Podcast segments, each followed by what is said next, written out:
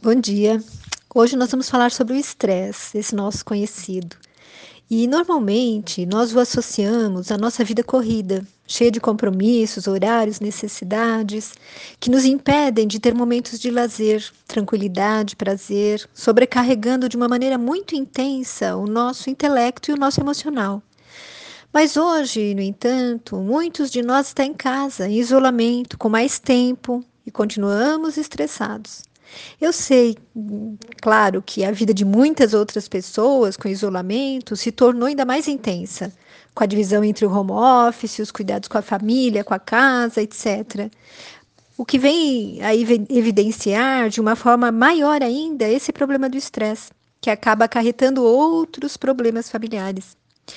E cabe lembrar que o estresse, ele não atinge só quem trabalha fora de casa ou em home office, como nós acabamos de falar, mas sim todas as pessoas que não conseguem lidar adequadamente com os conflitos, com as responsabilidades do seu dia a dia. E no livro Ser Consciente, de Joana de Ângeles e de Valdo Pereira Franco, nós encontramos um alerta. Muitas pessoas atolam-se em trabalhos como forma de fugir de si mesmas e de seus problemas. Cabe refletir, né? Bom, vamos então procurar conhecer um pouquinho mais esse estado que nos leva ao desequilíbrio, começando com a definição de estresse. É a reação do nosso organismo à ação de qualquer estímulo, agradável ou desagradável, de qualquer natureza, seja físico, emocional, afetivo. Normalmente, ele acaba sendo entendido como qualquer estímulo que afeta negativamente a pessoa. O cérebro encara os desafios como uma situação potencialmente perigosa, psicologicamente agressiva, que repercute no corpo. Mas o estresse, se guardado dentro de certos limites necessários, ele é até benéfico, impulsionando o indivíduo à ação, à busca, à melhora, pois algumas pessoas veem os desafios como ameaças, mas outras veem como oportunidades de crescimento. Bom, meus amigos, nós ouvimos muito aquelas frases: ai, que estresse, sinto-me acabada, ai, estou estressada, eu levo uma vida estressante. Isso a gente diz quando se sente cansado, ansioso, depressivo. E, e acontece mais cedo ou mais tarde a todos nós que estamos fortemente envolvidos com a nossa família, com o trabalho, com os problemas pessoais, sociais, né? E os estímulos estressantes mais comuns no indivíduo são aqueles psicológicos. É a preocupação com a nossa saúde ou das pessoas queridas, principalmente agora nesse momento do coronavírus, com a possibilidade de perdermos a nossa fonte de subsistência e que provoca tensões e frustrações contínuas. E a proximidade forçada pelo isolamento com pessoas com quem temos sérias dificuldades de convivência também aumenta o estresse. Ou o afastamento, também forçado daqueles que amamos. Até assistir a uma cena emocionante num filme, ou se defrontar com um ambiente social novo, abraçar com paixão uma pessoa querida, vencer na loto, olha aí, também produz estresse. Uma promoção profissional, um aumento inesperado de salário, tudo isso leva a provocar o estresse de uma maneira igual, se não superior, àqueles motivos desencadeados pelos agentes físicos ou biológicos. Em outras palavras, agradável ou desagradável que seja a emoção ou a sensação, vai produzir no nosso organismo estresse, que traduzido em português quer dizer tensão. E o maior perigo, meus amigos, não vem daqueles estresses enormes que são ocasionais, como a dor da perda de uma pessoa querida, mas de pequenos e contínuos estresses, aqueles de todos os dias, que constituem o desgaste da vida moderna e que vão se juntando, se juntando, e aí eles vão acabar se revelando fatais. E as consequências físicas podem ir desde uma dor nas costas, normalmente na região do trapézio, né, aquela região do pescoço, até colesterol, hipertensão, obesidade, que são fatores de risco para doenças cardiovasculares, por exemplo, como infarto, né? E o Dr. Joel Beraldo, ele fez uma palestra lá na Federação Espírita de São Paulo, e ele nos disse assim: esta harmonia tão magnífica que o Criador nos concedeu é toda ela comandada pela nossa mente, sem que nós a percebamos, sem darmos conta de como ela se processa em nosso organismo. Nós comandamos nosso corpo através de nossas atitudes, pensamentos, escolhas, sentimentos e emoções. O que a gente tem falado sempre aqui, né, meus amigos, nos nossos áudios. E onde a lei de ação e reação age de forma implacável, né? E aí ele continua. Quando vibramos alegria, a nossa alegria faz com que a nossa saúde se restabeleça, que nossas forças aumentem e nossa imunidade se fortaleça. Porém, quando somos portadores de pensamentos negativos de baixa vibração, o que acontece? Provocamos em nós mesmos, primeiramente, uma desarmonia. Nós desequilibramos o cérebro, a hipófise, a suprarrenal, lançando na circulação neurotransmissores, hormônios que atuam em nosso corpo. Quando sentimos raiva, ansiedade, preocupação, medo, nós geramos grande quantidade de cortisol, adrenalina, noradrenalina na corrente sanguínea. E essas substâncias produzem alterações em nosso organismo, causando danos. Bom, as consequências isso são as consequências físicas. As consequências psicológicas, meus amigos, vão desde aquele sentimento de frustração, complexo de culpa, desespero ou falta de esperança, né?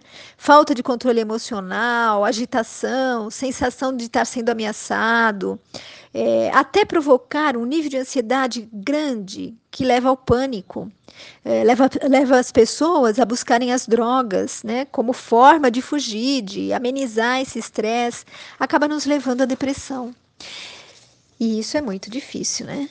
As consequências espirituais seriam a obsessão, mas eu não vou entrar nessa área porque os meus áudios não são dirigidos especificamente para os espíritas, apesar de eu ser espírita. Bom, assim, se você costuma fazer listinha do que precisa fazer, sai à rua com uma ordem de onde deve ir primeiro, faz sempre mais do que uma coisa ao mesmo tempo porque não pode perder tempo. Olha várias vezes no relógio, mas nem chega a registrar as horas. Hoje a gente nem olha em relógio, olha no celular, né? Quer fazer tudo perfeito? Não deixa nenhuma margenzinha para falhas. Recrimina, se tem sentimento de culpa, porque não consegue arrumar tempo para telefonar ou ficar com os amigos, com os familiares. E à noite diz assim: Nossa, como o dia passou depressa. E sente que seu dia precisaria ter 48 horas. E aí você vai dormir. E quando você se deita na cama, você começa a pensar em tudo que você vai ter que fazer no dia seguinte. Bom, se você assim se enquadrou em, nessas coisas que eu falei, atenção. Ou você já está estressado, ou você é um forte candidato ao estresse. Bom, Amigos, eu tentei mostrar o quanto a nossa vida pode nos levar ao colapso se não tivermos serenidade, foco verdadeiro, direção, compromisso e respeito conosco. Se nós não atentarmos para a orientação de Jesus, lá em Mateus, que nos diz assim: Portanto, não se preocupem com o amanhã, pois o amanhã trará as suas próprias preocupações. Basta a cada dia o seu próprio mal. Então, se entendermos isso que Jesus nos disse, se entendermos que tudo é passageiro e só levamos daqui o que construímos em nossa intimidade, nós vamos passar a ver o mundo, as coisas, as pessoas de uma forma totalmente diferente. E vamos conseguir é, nos levar a um estado de estar no mundo, mas sem ser do mundo. Essa frase, que é repetida por tantas pessoas, precisa ser entendida por nós, porque isso vai fazer toda a diferença para a nossa saúde física, mental, emocional, espiritual. Então, quem quiser se aprofundar nessas relações entre medicina, espiritualidade e fé, pode assistir o vídeo da doutora Mônica Medeiros no 12º Encontro dos Amigos de Chico Xavier, que aconteceu aqui em Jundiaí. É, meu marido e eu estivemos lá e foi muito legal esse encontro, né? E ela fala com muita propriedade sobre todos os sentimentos que nos adoecem, de uma forma clara, objetiva e comprovada pela ciência. Vale a pena ouvir, eu vou anexar para vocês, tá? Bom, um senhor de 70 anos, ele viajava de trem, tendo ao seu lado um jovem universitário que lia o seu livro de ciências. O senhor, por sua vez, lia um livro de capa preta. Foi quando o jovem percebeu que se tratava da Bíblia e estava aberta no livro de Marcos. Sem muita cerimônia, o jovem interrompeu a leitura do velho e perguntou: O senhor ainda acredita nesse livro cheio de fábulas e crendices? E o senhor responde: Sim, mas não é um livro de crendices, é a palavra de Deus. Estou errado? E o jovem retruca: Mas é claro que está. Creio que o senhor deveria estudar a história universal. Veria que a Revolução Francesa, ocorrida há mais de 100 anos, mostrou a miopia da religião. Somente pessoas sem culturas ainda creem que Deus tenha criado o mundo em seis dias. O Senhor deveria conhecer um pouco mais sobre o que os nossos cientistas pensam e dizem sobre tudo isso. E o Senhor responde: É mesmo? E o que pensam e dizem os nossos cientistas sobre a Bíblia? E o jovem responde: Bem, é, eu vou descer na próxima estação e agora falta pouco tempo, mas me deixe o seu cartão que eu vou lhe enviar o material pelo correio com a máxima urgência. O senhor, então, cuidadosamente abriu o bolso interno do paletó e deu o seu cartão ao universitário. Quando o jovem leu o que estava escrito, saiu cabisbaixo, sentindo-se pior que uma ameba, porque no cartão estava escrito o seguinte: Professor doutor Luiz Pasteur, diretor do Instituto de Pesquisas Científicas da Universidade Nacional da França. Como Pasteur nos disse, um pouco de ciência nos afasta de Deus, muito nos aproxima. Que busquemos o conhecimento. Fique com Deus. Beijos de quem se preocupa com você.